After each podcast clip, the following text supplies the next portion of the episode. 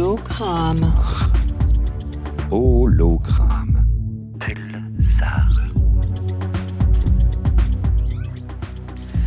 Bonjour, bonjour à toutes et tous dans le studio et derrière les haut-parleurs de vos radios à l'ancienne, de vos ordis ou de vos téléphones. C'est reparti, hologramme et de retour sur les ondes dans une nouvelle version, mais toujours sur Pulsar. Bienvenue à vous qui nous écoutez. Hologramme, rappelons-le, c'est l'émission de l'espace Mendes France coproduite avec Radio Pulsar. Chaque quatrième samedi du mois, nous vous proposerons de nous accompagner pour explorer toutes les dimensions des sciences et de la culture avec curiosité. Si vous avez le nez pointé vers l'assiette et les oreilles attentives aux conversations du déjeuner, surtout pas de panique, vous pourrez retrouver l'intégralité de cette émission sur radio.emf.fr, la web radio de l'espace Mendes France, avec naturellement plein d'autres podcasts. Surtout, allez-y Aujourd'hui, j'ai le plaisir d'animer cette émission avec Thierry Pasquier, responsable de l'édition et de la communication à l'espace Mendes France. Bonjour Thierry. Bonjour Paul. Paul, tu es médiateur scientifique, éclectique et polyvalent de l'espace Mendes France et tu interviens plus particulièrement en Charente et Charente-Maritime où le centre est très présent aussi. Euh, cette première émission de la saison est l'occasion pour nous de fêter un anniversaire important, les 30 ans de la fête de la science, fête de la science qui se déroule cette année du 1er au 11 octobre euh, sur l'ensemble du territoire, en France, voire au-delà. Depuis trois décennies, la fête de la science est un rendez-vous incontournable pour tous les publics, les familles, les scolaires, les étudiants, tous les amateurs et passionnés de science. Elle réunit chaque année plus d'un million de visiteurs autour de environ 6000 événements gratuits dont dans 2500 lieux partout en France. Euh, ces derniers mois, euh, la crise sanitaire a démontré le rôle indispensable de la science, des connaissances scientifiques et de la recherche, euh, dont on a vu les aléas de la recherche en train de se faire pour comprendre et agir, pour endiguer l'épidémie de Covid-19. Mais de nombreuses questions se posent aussi en matière scientifique face au changement climatique. L'édition 2021 de la Fête de la Science s'impose ainsi plus que jamais comme le rendez-vous décisif pour rapprocher, science et société et retisser un lien indispensable de confiance. Pour évoquer la fête de la science, la recherche et les métiers de la science, nous avons le plaisir de recevoir aujourd'hui Marcelo Solinas, chercheur à l'Université de Poitiers, directeur de recherche CNRS, responsable d'une équipe INSERM l'équipe neurobiologie et neuropharmacologie de l'addiction. Bonjour Marcelo Salinas. Solinas. Pardon. Bonjour à tous. Euh, vous nous en direz un peu plus sur vos recherches. Désolé pour avoir accroché votre nom hein, au début de l'émission euh, tout à l'heure, peut-être pour nous permettre d'appréhender mieux votre travail et votre parcours de, chercheur. Mais avant cela, Paul, c'est un beau programme qui nous attend pour cette première émission de la saison. Eh ben oui, absolument Thierry. On retrouvera tout à l'heure Eric qui nous parlera astronomie et nous découvrirons une toute nouvelle improvisation de la compagnie Il n'y a pas que les flamants roses qui savent jouer du violon adapté du travail de Curieux, ce nouveau média d'information qui s'insère dans notre quotidien pour démêler le vrai du faux et aiguiser la curiosité. Mais tout de suite, nous sommes ravis de retrouver Margot qui partage avec nous son humeur du mois.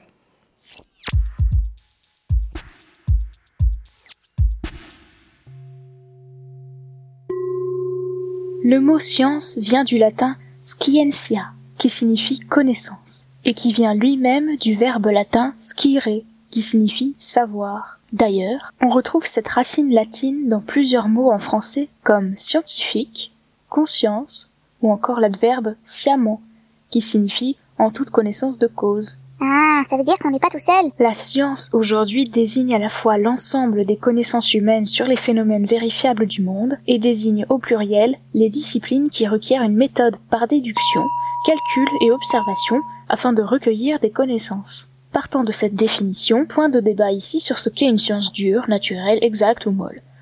Ah bon? À savoir également que la discipline qui fait l'étude critique des sciences s'appelle l'épistémologie. Hmm. Donc la science des sciences. Une des sciences les plus anciennes connues est la géométrie, qui était déjà utilisée durant l'Antiquité. Au fil des siècles d'histoire et au fil des découvertes de l'être humain, d'autres sciences ont émergé, comme les sciences naturelles, les neurosciences et beaucoup d'autres.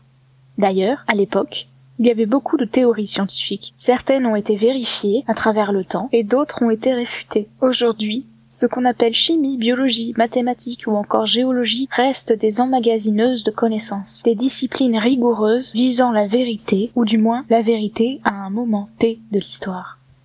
Un des grands enjeux de la science contemporaine est de prouver au grand public sa rigueur scientifique. Bien des cas dans l'histoire tournent en dérision les rétractations scientifiques. Aujourd'hui encore, la question de la transparence des méthodes scientifiques est remise en cause, est au cœur des débats. Le mouvement de l'open science, la science ouverte, est plus que jamais d'actualité. Conférences TEDx, vulgarisation scientifique, affiches de résultats scientifiques placardées dans la rue, magazines de vulgarisation traduits dans toutes les langues, chroniques de science, le savoir se veut honnête et populaire.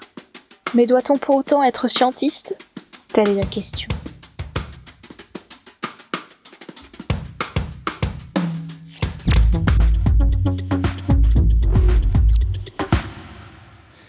Oui, nous reviendrons évidemment sur, tout ce dont nous a parlé Margot et cette histoire de scientisme, de penser que la science a toujours raison et peut résoudre tous les problèmes. C'est une question. Marcello, euh, on vous connaît bien à l'Espace Mondes France. Vous êtes toujours disponible pour mener des actions de médiation dans les murs et hors les murs, sur le terrain. Et, peut-être une première question. Est-ce que vous, vous avez été, euh, euh, au début de votre parcours, quand vous étiez élève, étudiant, influencé pour devenir chercheur par des actions de médiation que vous auriez pu, à laquelle vous auriez pu participer étant, étant jeune ou petit? Euh, Malheureusement, pas trop. Parce que où j'ai vécu en Italie, c'était pas forcément très euh, commun. Donc, au moins dans, le type de médiation qu'on voit à l'espace à Mendes France. Et donc, avec des vraies personnes. Donc, c'était plutôt avec les, magazines euh, qu'elles pouvaient divulguer un peu la science, mais il fallait faire un peu plus de travail parce qu'on devait aller chercher qu'est-ce qu'on était déjà euh, prêt à apprendre. Vous avez une vraie euh, sensibilité, vous, pour la médiation. Ça fait partie, selon vous, du travail du chercheur? Je crois que c'est un rôle très important euh, que souvent on oublie. Euh, pour plusieurs raisons. La première chose, c'est pour se mettre au, face euh, aux personnes et comprendre qu'est-ce qu'ils sont leurs questionnements, qu'est-ce qu'ils sont leurs intérêts, et aussi pour, euh, pour nous, pour devoir focaliser mieux et mieux se poser les questions qui peuvent intéresser les personnes. Évidemment, après, on, on les doit traduire en, science, c'est notre travail. Euh, mais c'est très important. Après, c'est très important parce que, comme c'était dit déjà avant, on vit dans une société qui, des fois, elle refuse euh, la, science, ou en tout cas, elle ne prend pas conscience du travail et du rôle qu'elle a la, science pour apporter de la lumière. Effectivement, il n'y a pas une science exacte, ça c'est sûr. Euh, mais le travail de la plupart des scientifiques, c'est essayer de trouver euh, des, bases valides euh, sous lesquelles, effectivement, on peut commencer à poser des questions et se questionner par rapport au choix des, sociétés. Alors, c'est vrai que euh, vous vous intéressez, votre, recherche porte sur les addictions. Donc, c'est vrai que là, il y a des enjeux de société, de santé publique assez importants. Donc, j'imagine que vous êtes en relation avec un public, peut-être pas un grand public, mais des personnes plus ou moins partie prenante ou intéressée par le, par, le sujet. Et euh, en quoi est-ce que ça rejaillit évidemment sur votre pratique de chercheur ou sur vos actions de médiation, les enjeux qui se posent sur ces questions-là? Bah, bah, c'est clair qu'on a un public qui, en général, est très intéressé. Chaque fois que je fais des, conférences, qu'elles soient dans les écoles ou qu'elles soient euh, intramuros à, l'espace euh, Mendes, c'est vrai qu'elle avait un public, elle avait toujours beaucoup de questions, elle se posait beaucoup de questions. Euh, en même temps, je crois que les les publics, ils s'intéressent beaucoup à des, sciences qu'elles sont moins euh, d'actualité qu'elles peuvent être l'addiction et, l'espace. Euh, Mendes France, effectivement, elle fait beaucoup d'animations et j'adore effectivement aller voir les colisées, les pyramides et donc l'histoire qui des fois, n'est pas considérée une, une, science euh, dure, mais il y a toujours, et surtout, je connais beaucoup des collègues à l'Université des Poitiers, je sais la qualité du travail qu'elles font et les rigueurs dans, toutes les disciplines. c'est à la base pour trouver des nouvelles connaissances. Donc je crois que n'importe quelle, discipline sur laquelle on peut travailler, ça peut être d'intérêt pour les publics de euh, faire euh, de, la divulgation. Et, selon vous, selon votre expérience, euh, qu'est-ce qui marche avec le public Comment on intéresse le, public à, une thématique scientifique, quelle qu'elle soit? Je crois que pour les scientifiques, la chose plus, plus difficile, euh, c'est essayer d'être clair, d'être simple et ne pas être faux. Parce qu'en général, les problèmes des scientifiques, c'est qu'on doit simplifier. Et la simplification, c'est des fois, on a du mal à la faire parce que c'est un peu tordre la vérité. Et donc trouver un équilibre. Mais si effectivement on simplifie en restant euh, clair et en restant effectivement euh, vrai dans notre savoir, savoir euh, c'est là qu'on peut intervenir. Effectivement, c'est très important parce qu'aujourd'hui, c'est vrai, la science, elle a plusieurs points de vue. Et les points de vue que des fois les journalistes, par exemple, veulent, ce n'est pas les points de vue des scientifiques. Donc il faut corriger des fois des, des, opinions qui ne sont pas correctes. Hein. Dans l'addiction, il y a plein des opinions qui ne sont pas correctes. Ah, les idées reçues. Les, idées reçues, la dangerosité de l'alcool, la dangerosité du tabac, la dangerosité du cannabis. Il y a beaucoup des idées reçues et les politiciens l'utilisent aussi pour ça, pour certains. Donc les, scientifiques ils doivent faire un peu des, euh, travaux pour expliquer qu'est-ce qu'on connaît vraiment, qu'est-ce que c'est la vérité et qu'est-ce qu'on doit savoir de plus. Ça s'ajoute à ça également euh, les, réseaux sociaux, euh, tout ce qu'on va trouver sur ces réseaux, ce qu'on va trouver en ligne sur des, des, sites sur lesquels on va retrouver des, des vidéos, des articles qui sont faits parfois par des, par des personnes qui ont une vraie connaissance scientifique, parfois peut-être un peu moins, et, là aussi il peut y avoir euh, danger. Oui, il y a beaucoup de dangers parce que c'est difficile de suivre tous les, tous les réseaux euh, euh, sociaux comme ça. Il y a beaucoup de choses qu'elles ne sont, pas, sont pas vraies, effectivement, sont tordues pour mettre en évidence un point, une opinion que des fois, elle n'est pas une bonne opinion. Donc, effectivement, c'est un peu compliqué. Euh, et je ne sais pas s'il y a une solution par rapport au réseau, parce qu'elles vont à une vitesse telle que c'est compliqué d'être vraiment euh, tranché. Qu'est-ce qu'elle sait, les, les choses qu'elles sont connues, qu'elles sont acceptées, et je ne dis pas qu'elles sont la vérité, mais qu'elles sont acceptées pour la majorité des scientifiques, et donc probablement sur les choses qu'elles sont plus proches à la réalité. Oui, c'est très compliqué. On voit beaucoup apparaître. Alors, il y a les réseaux sociaux, mais il y a aussi, euh, par exemple, des chaînes YouTube spécialisées en sciences qui sont faites parfois par des chercheurs, parfois par des, étudiants ou des doctorants, par exemple, et parfois par des kidam qui euh, se targuent d'avoir des compétences sur un sujet. Et c'est vrai que c'est très difficile pour le public euh, alors, nous, par exemple, on joue le rôle d'une sorte de garantie parce qu'on mène nos actions avec les chercheurs, mais euh, là, c'est très difficile pour le public de, s'y retrouver.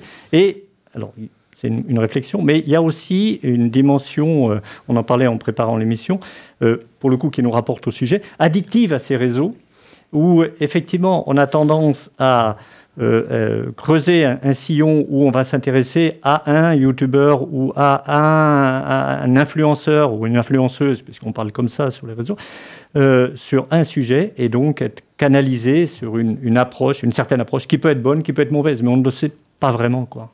C'est exactement vrai. Je n'ai parlé l'autre jour, je faisais un cours sur la, sur la neuroscience cognitive.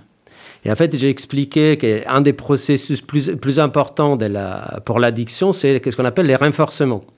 Les renforcements, c'est que dans les cerveaux, il y a des circuits qui nous disent euh, ça c'est bien, répète ça. Hein. Et donc en général, c'est la dopamine qui fait ça. On libère la dopamine, c'est super, continue à les faire.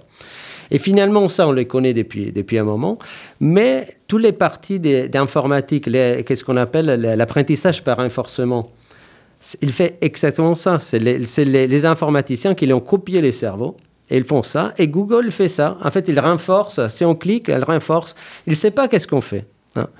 Mais si on clique, elle renforce. Donc, effectivement, si on cherche quelque chose, pas seulement on va les retrouver, mais on va renforcer l'algorithme qu'elle va nous proposer la même chose. Donc, si on est, euh, si on est Novax aujourd'hui, on clique, on pose une question qui peut être ouverte. Qu'est-ce qu'on pense des vaccins? Elle va dire, ah bah, c'est nul. Et donc, effectivement, qui, les grands publics, elle peut être complètement trompée par ça parce qu'elle est convaincue d'avoir fait une recherche ouverte et en fait, elle a, fait une recherche fermée par l'algorithme des Google, Facebook et tout ça. Par les recherches qu'elle ou il avait fait euh, précédemment. bah, euh, Oui. Après, est-ce que c'est vraiment ça? Je ne sais pas. Alors, euh, on, parlait des outils de, médiation euh, scientifique. La dimension artistique, elle aussi, va servir ce, ce, langage en, tant que, que, fédérateur, en tant que langage commun, peut-être langage universel pour parler d'une thématique. C'est quelque chose qui, vous touche, auquel vous êtes sensible, la démarche artistique euh, au, sein de la culture scientifique? Bien sûr, effectivement. Une des choses qu'en général les scientifiques ne sont pas trop, euh, trop bons à faire, c'est effectivement mettre en valeur le point de vue. Euh, donc, il fait des, images, il fait des photos, en particulier microscope, il y arrive. Mais autrement, c'est très compliqué. Effectivement, je me rappelle quand j'ai travaillé avec l'espace Mendes France pour faire euh, une exposition sur l'addiction. Comme c'était beau à voir, euh, on avait effectivement il a été tout mis en valeur avec les couleurs, les animations, les, images, et il donnait une valeur qui était ajoutée, vraie, qu'on pouvait suivre, et que c'était effectivement vraiment important pour que les publics puissent se raccrocher à, la science. Et prennent plaisir à visiter l'exposition et à, dialoguer. Quoi. Merci Marcello Saulinas. On se retrouve juste après cette petite pause musicale avec un titre de Mute the Brain.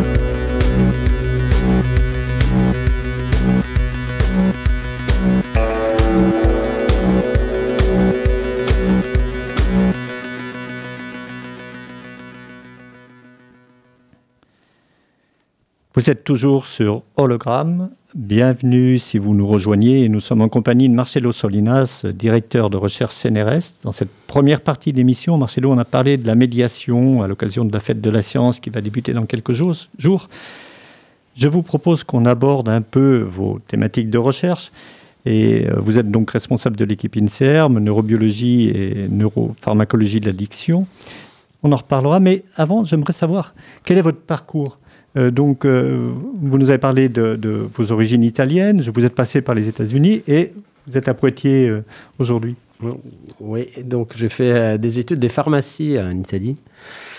Et à la fin, plutôt de travailler en officine, j'ai voulu découvrir l'Amérique. Et donc j'ai eu la possibilité d'aller faire un stage postdoctoral à Baltimore, une ville un peu bizarre des États-Unis, mais très intéressant. J'ai passé quatre ans là-bas et c'est là que j'ai vraiment appris euh, les, métiers du chercheur. J'ai beaucoup euh, aimé. Et après, bon, c'est un peu sentimental. J'arrivais à Poitiers euh, en suivant mon épouse. Et, donc, c'est là que, j'ai essayé de trouver. J'ai fait un concours pour un poste au CNRS, que c'est les Centres nationaux de la recherche scientifique. Et donc, depuis 2004, je suis à Poitiers. Thierry euh, nous a parlé de l'INSERM. Est-ce que vous pouvez nous en dire un petit peu plus, quelques mots sur euh, cet organisme peut-être? Alors l'INSERM, c'est l'Institut national de la santé et de la recherche médicale. Donc c'est un autre institut avec les CNRS. Y a ces deux grands instituts qui s'occupent de la recherche. Et l'INSERM. En théorie, c'est un peu plus médical, bien que la, la différence, elle n'est pas si claire. Et euh, bon, c'est un peu politique, mais c'est pas trop important. Euh, aujourd'hui, c'est un institut qui labellise les laboratoires d'excellence euh, en France. Et donc, nous, on a la chance d'avoir une labellisation de l'INSERM pour tous les laboratoires et en partie pour mon équipe. D'accord, très très bien. Votre travail à l'INSERM, c'est au sein du laboratoire neurobiologie et neuropharmacologie de l'addiction. Il y a quoi derrière ces termes? Alors, les laboratoires s'appellent laboratoires des neurosciences expérimentales et cliniques. Et à l'intérieur de ce laboratoire, il y a une équipe qui est neurobiologie neuropharmacologie de l'addiction. Donc, neurobiologie, qu'est-ce qu'elle veut dire? C'est la biologie du cerveau. Et neuropharmacologie, en fait, c'est la, pharmacologie, c'est on peut trouver des médicaments. Comme je suis pharmacien, j'ai tenu à mettre ces noms. Et après, on découvre qu'on choisit les noms comme ça. Et en fait, c'est très utile parce que les, étudiants, quand ils cherchent des stages et, des, postes, ils, font des, recherches sur Google. Et donc, finalement, on a trouvé des excellents étudiants qui nous ont découvert en passant de Marseille, Strasbourg, sur la base du titre de l'équipe. Et effectivement, nous, qu'est-ce qu'on essaie de comprendre, c'est qu'est-ce qu'il passe dans les cerveaux quand on prend des drogues et pourquoi on n'arrive pas à arrêter, même quand on veut arrêter, quand on est addict et on doit arrêter, c'est quoi qui nous empêche d'arrêter? On pense que ça passe dans les cerveaux. Alors, qu'est-ce qu'on appelle une drogue pour le coup? Donc une drogue, c'est compliqué. J'ai pas un médicament, une, une substance. Euh, Alors aujourd'hui, euh, j'ai discuté il y a pas longtemps. Aujourd'hui, avant drogue, c'était n'importe quel médicament. Aujourd'hui, euh, drogue, elle est un terme un peu négatif elle indique tous les psychotropes qu'elle change un peu la manière de fonctionner du cerveau, qu'elle est un risque d'abus. Hein. Donc effectivement, à l'heure actuelle, c'est tous les produits euh, qui sont illicites, les opiacés, héroïne, morphine, etc., la cocaïne, les amphétamines. Mais pour tous les chercheurs comme moi, c'est aussi les tabacs, l'alcool, le cannabis, qui ont des effets très similaires sur les cerveaux, sous les corps un peu différentes, mais en tout cas, avec toutes ces, ces, molécules, il y a un fort risque de perdre les contrôles et de se retrouver dans une situation très difficile, très compliquée, qu'elle nécessite normalement l'intervention des psychiatres. Dans toutes les drogues, on a cette notion d'addiction dans toutes les drogues à, différents niveaux. Hein. Donc, c'est pas que toutes les drogues, il, induit chez toutes les personnes une addiction, mais toutes les drogues, il y un risque d'induire une addiction dans une population qui est euh, vulnérable. Hein. donc, toutes les drogues, euh, je sais qu'en France, la France, c'est le pays où il y a plus d'utilisation des cannabis. Hein. 44% euh, des, jeunes des moins de 18 ans, ils ont, essayé les cannabis. Il y a 30%, euh, de ces personnes hein, qui font un usage régulier. C'est une banalisation vraiment excessive. Hein. Je ne suis pas contre les cannabis, mais penser qu'il n'y a pas des effets néfastes, que c'est une drogue complètement Safe, c'est, je crois que, que, c'est n'est pas voir la réalité. Et donc, en France, tous les ans, il y a beaucoup de personnes qui sont traitées pour une addiction au cannabis. Donc l'environnement, si je vous suis bien, a un rôle particulièrement fort euh, dans la vulnérabilité et dans l'addiction. Alors, dans la vulnérabilité de l'addiction, il y a évidemment la génétique, qui on est, et après l'environnement, l'environnement, il va interagir avec la génétique, il va créer vraiment qui on est. Hein il met beaucoup de temps. Et dans l'environnement, il y a plein de choses qu'il intervient.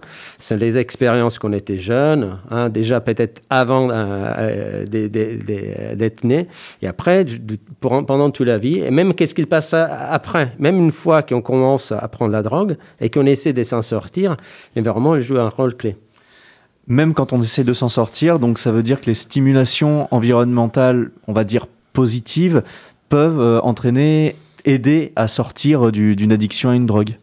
Exactement, c'est ça qu'effectivement on a, on a un peu montré au laboratoire. On a, on a montré que même quand on est addict, hein, on peut toujours hein, récupérer le contrôle sous la, sous la drogue si on est dans une, dans une situation stimulante, un environnement stimulant où on peut faire un peu, un peu jouer, faire de l'activité physique, faire de l'activité cognitive, etc. Et tout ça, on l'a vu au laboratoire euh, avec des, modèles animaux. Et à l'heure actuelle, on essaie de les passer à, un clinique et donc d'essayer chez les malades hein, qui, souffrent d'addiction, si on arrive à, les améliorer, les faire sortir de l'addiction en stimulant leur vie. Et, si euh, je venais avec vous au laboratoire, concrètement, qu'est-ce que je vous verrais faire dans le labo? À l'heure actuelle, c'est un peu compliqué parce qu'il y a toutes les questions d'éthique et des, des, responsabilités par rapport à l'utilisation des modèles animaux. Mais finalement, il y a, plein de choses à, apprendre, effectivement, à commencer de vraiment qu'est-ce que c'est les comportements, qu'est-ce que sont les déficits euh, qu'on peut étudier chez les animaux, parce ce sont des animaux simples, mais il y a tous les éléments de notre cerveau qu'on peut trouver. Et après, on peut faire, c'est vrai, chez les, animaux, surtout la neurobiologie, aller dans les cerveaux et voir les, petites molécules, comment ils changent, qu'est-ce qu'ils peuvent faire, et si on intervient, est-ce qu'on peut vraiment soigner l'addiction? Euh, alors, je voulais revenir sur ce que vous disiez tout à l'heure sur la dimension génétique. Donc, euh, l'addiction est liée au capital génétique et j'imagine aussi la capacité à se déprendre d'une addiction. Dans quelle mesure? Parce que euh, d'expérience, je, vois une très grande variabilité selon les personnes. Alors, la, génétique, c'est par, définition, c'est qu'est-ce qui nous définit à la base quand, quand on est.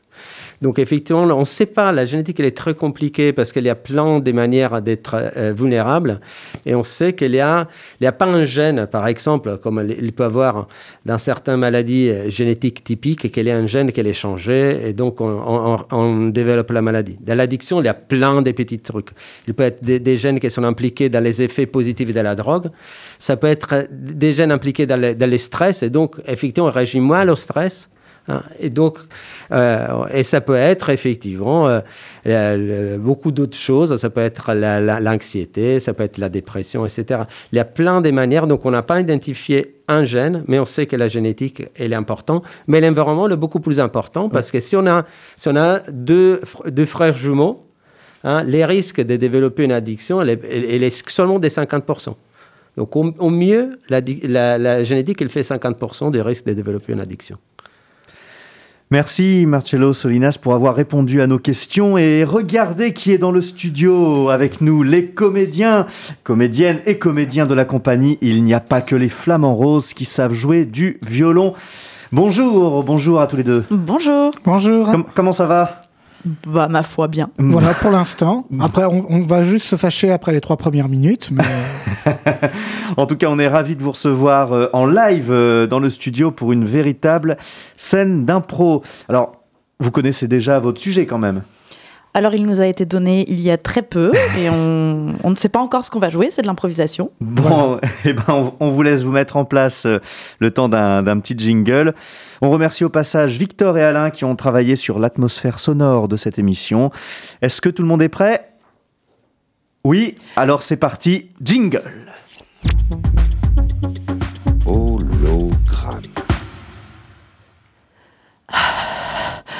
Bonjour à vous. Alors, je suis un peu essoufflée parce que je suis en train de, de marcher dans les, dans les plaines de la Vienne.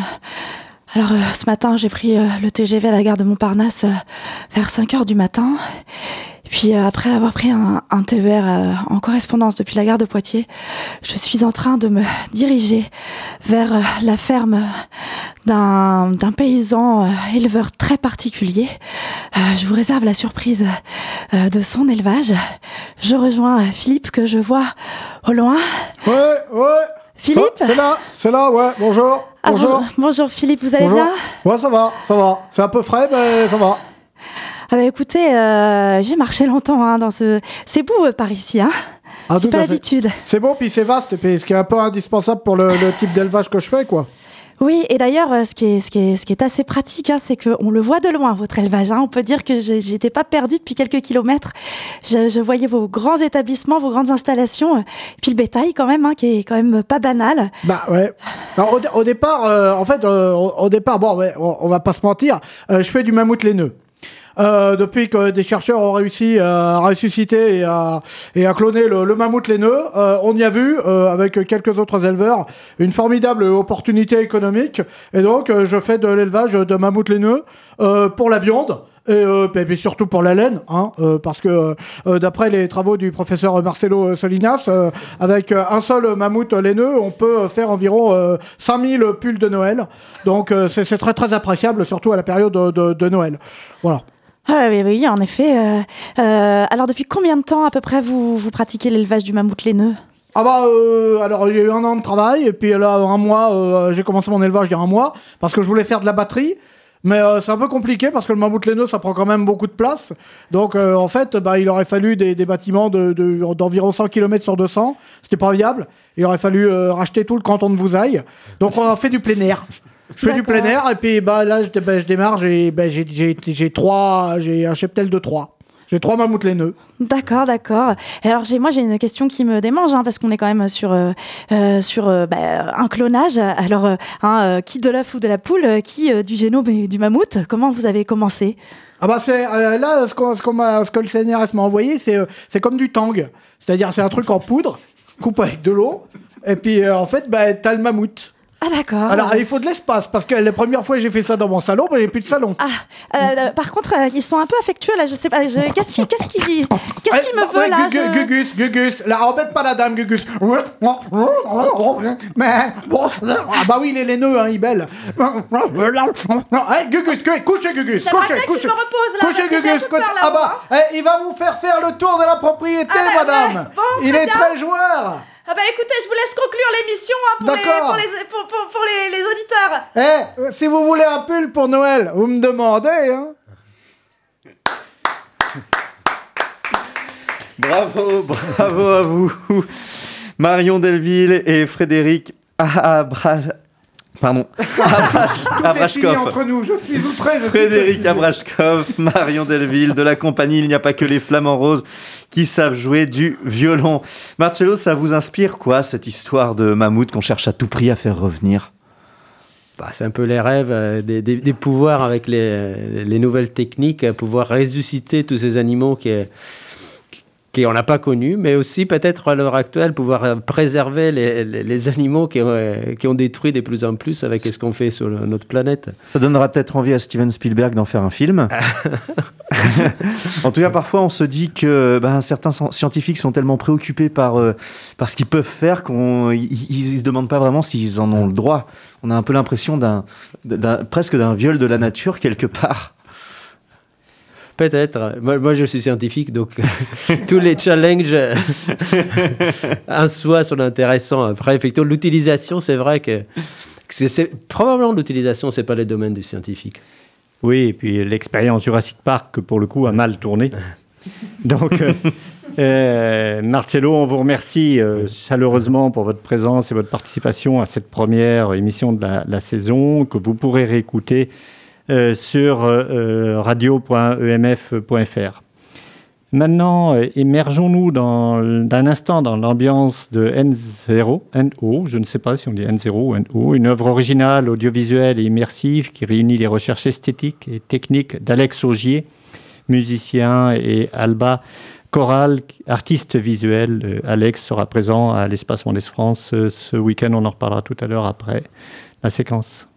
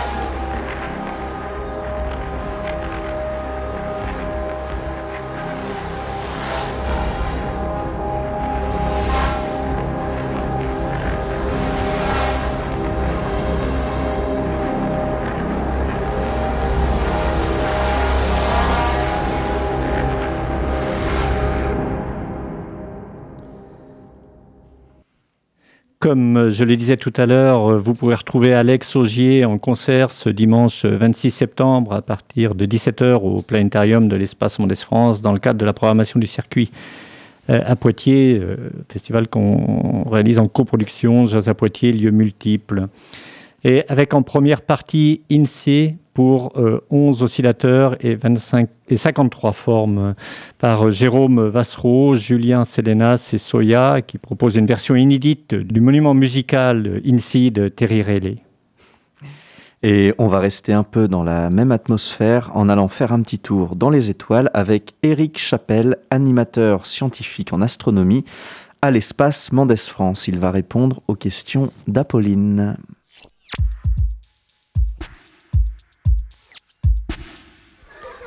Questions d'enfants. Des enfants, filles et garçons, posent des questions sur le monde et des scientifiques y répondent. Bonjour, je m'appelle Apolline, j'ai 5 ans et demi passé et j'aimerais bien savoir qu'est-ce qu'il y a dedans, une étoile. Éric Chapelle est médiateur scientifique à l'Espace Mondes France. Il n'est pas possible de voir l'intérieur d'une étoile. Ces objets célestes qui produisent la lumière ne laissent rien paraître de leur intérieur. Nous ne voyons que la surface lumineuse. Autrefois, plusieurs solutions avaient été imaginées pour expliquer la composition des étoiles ou du Soleil. Les Égyptiens pensaient à des pierres précieuses. Plus tard, certains imaginaient un astre formé d'or ou bien du charbon en train de brûler. Il est impossible de se poser à sa surface pour tenter de sonder l'intérieur une fournaise incroyable t'y attend, plus de 5000 degrés. À cette température-là, rien ne peut résister. Il n'y a finalement que très peu de temps que les astronomes ont compris que le Soleil était, comme les autres étoiles, formé de gaz. Un nuage rond, en quelque sorte, formé d'hydrogène et d'hélium, mais incroyablement chaud, dans lequel la matière va être transformée. Cette matière est d'ailleurs expulsée quand l'étoile arrive à la fin de sa vie. Cela permet à des planètes et tout ce que l'on connaît autour de nous d'exister. Et même toi, d'ailleurs, dans ton corps, c'est de la matière qui vient d'étoiles. Alors peut-être bien que oui, finalement, il y a des choses précieuses à l'intérieur des étoiles.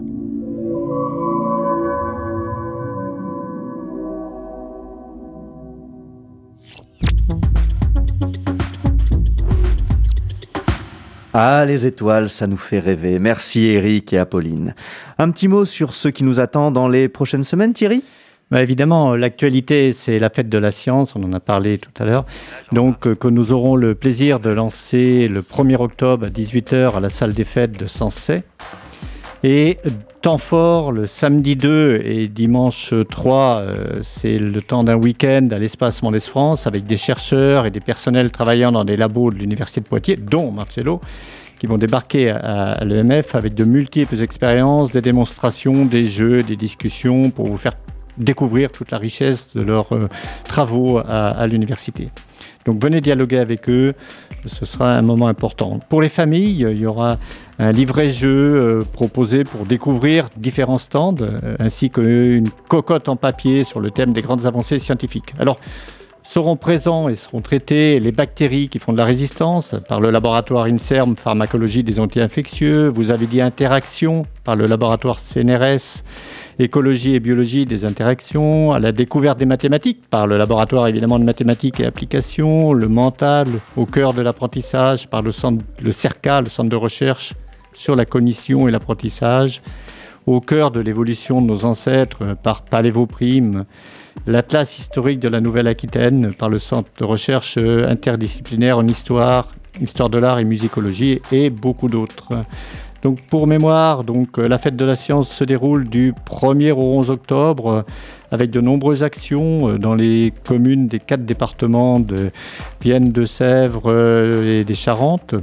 Donc vous pouvez retrouver tout le programme euh, sur le site officiel et sur celui de, de l'espace Mondes France. À peu près 400 actions qui vont se dérouler sur ces quatre départements. Et on termine en musique avec une mixtape composée grâce à l'application libre Homescape, application de création sonore développée par le lieu multiple. Mais avant cela, prenons quelques minutes pour vous remercier pour votre présence. Marcello Solinas, merci ça a été un plaisir de vous recevoir pour cette émission de rentrée. Merci à toutes les équipes de l'Espace Mendes France. Merci Yann Sureau à la réalisation et à toute l'équipe de Pulsar. Et bien sûr, merci à vous qui nous suivez. On se donne rendez-vous le mois prochain pour un nouvel hologramme. En attendant, toutes les chroniques, interviews euh, sont à retrouver en podcast sur radio.emf.fr. Au revoir Marcello, au revoir la compagnie des Flamands Roses, au revoir Thierry. Au revoir. Au revoir. Merci.